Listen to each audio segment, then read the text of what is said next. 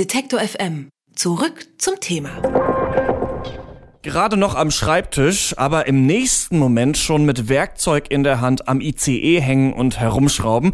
Das funktioniert tatsächlich und zwar durch Virtual Reality. Die Gamer kennen das schon, man setzt sich so eine spezielle Brille auf und dann geht's ab in fremde Welten. Doch auch in anderen Bereichen kann die Technik neue Welten eröffnen, denn Virtual Reality wird immer öfter in der Aus- und Weiterbildung eingesetzt. So kann man dann tatsächlich direkt vom Schreibtisch in den ICE springen und dort üben, wie eine kaputte Lok repariert wird.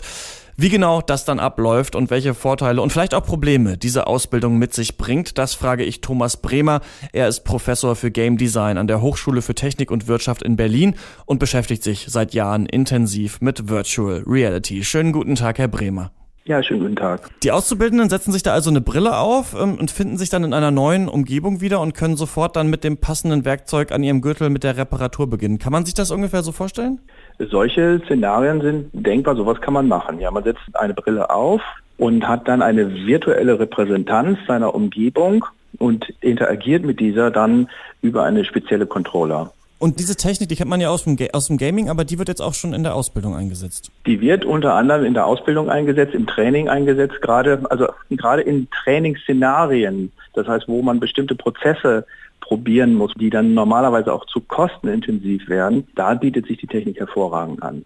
Hätten Sie da mal ein paar Beispiele, wo zum Beispiel das zum Einsatz kommt? Ne, wir haben auch ein eigenes Beispiel gemacht im Bereich Brandschutz. Dort kann man mittels einem, sogar in diesem Fall ist es mehr Mixed Reality, dort haben wir einen äh, präparierten echten Feuerlöscher, der quasi mit Sensoren ausgestattet ist, den ich dann aber in der virtuellen Welt in die Hand nehme, dazu eben also wirklich das Gefühl habe, einen echten Feuerlöscher in der Hand zu haben und dann aber in einem äh, Szenario, in diesem Fall war es in der Charité, in so einem Krankenhaus, trainieren kann, wie ich eigentlich den Brand lösche, was ja in der Realität eher ungeeignet wäre, einen realen Brand zu legen für so etwas. Okay, aber muss man da nicht einfach nur bei diesem Beispiel auf den Feuerlöscher drücken und Richtung des Feuers halten oder ist das ganz kompliziert? Ja, das ist, klingt ja erstmal so einfach, weil diese Erfahrungen werden ja nie gemacht. Das ist so ein schönes Beispiel, das klingt super simpel und die Leute scheitern eigentlich damit.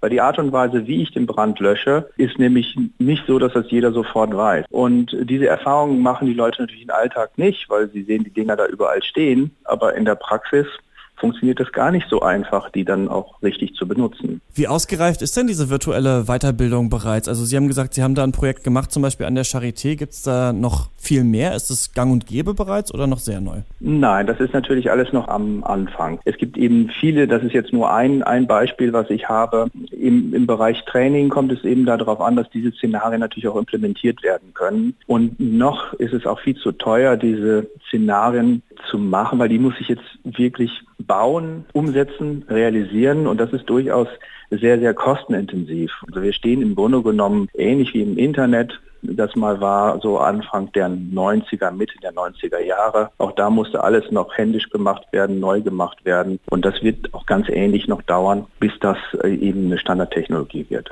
Gibt es neben dem äh, Feuerlöschertraining noch weitere, vielleicht spezielle Bereiche, wo Sie einen Vorteil sehen würden, äh, wenn es da mehr Virtual Reality Ausbildung gäbe? Ich glaube, das kann man in allen Bereichen des Trainings einsetzen. Also gerade im Industrietraining bietet sich das natürlich sehr viel ein, wenn es darum geht, komplexe Maschinen einmal sozusagen äh, bedienbar zu machen. In der Fernwartung bietet sich das Ganze an. Das wird alle Bereiche betreffen. Ich glaube auch Virtual Reality wird sich eben nicht nur in der Bildung durchsetzen, sondern insgesamt in der gesamten Kommunikation, wie wir mit Informationen, Daten etc. kommunizieren werden in Zukunft.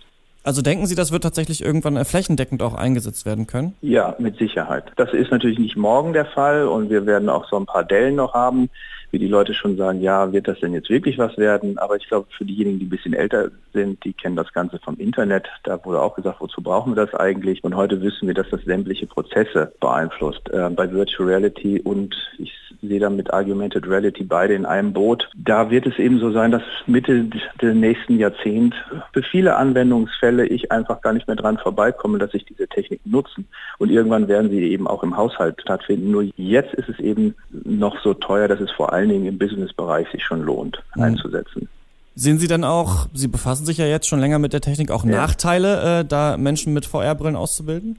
Wie soll man sagen, Nachteile. Es ist schwierig. Ich glaube, wenn man nur auf eine bestimmte Art und Weise setzt, also man kann sich nicht vorstellen, dass man mit Virtual Reality jetzt irgendwie alles Mögliche ersetzt damit, sondern es ist eine Ergänzung und ermöglicht Dinge zu machen, die vielleicht vorher gar nicht möglich waren. Man kann das Erleben bei bestimmten Sachen vertiefen und besser machen, aber es muss ins Gesamtpaket der, der Bildungsstrategie passen. Die Virtual Reality spielt vor allem beim Gaming eine große Rolle, aber auch immer mehr Unternehmen setzen auf diese Technik in ihrer Aus- und Weiterbildung. Über die Ausbildung per VR habe ich mit Thomas Bremer gesprochen. Er ist Professor für Game Design und beschäftigt sich intensiv mit der virtuellen Realität. Vielen Dank. Ja, vielen Dank.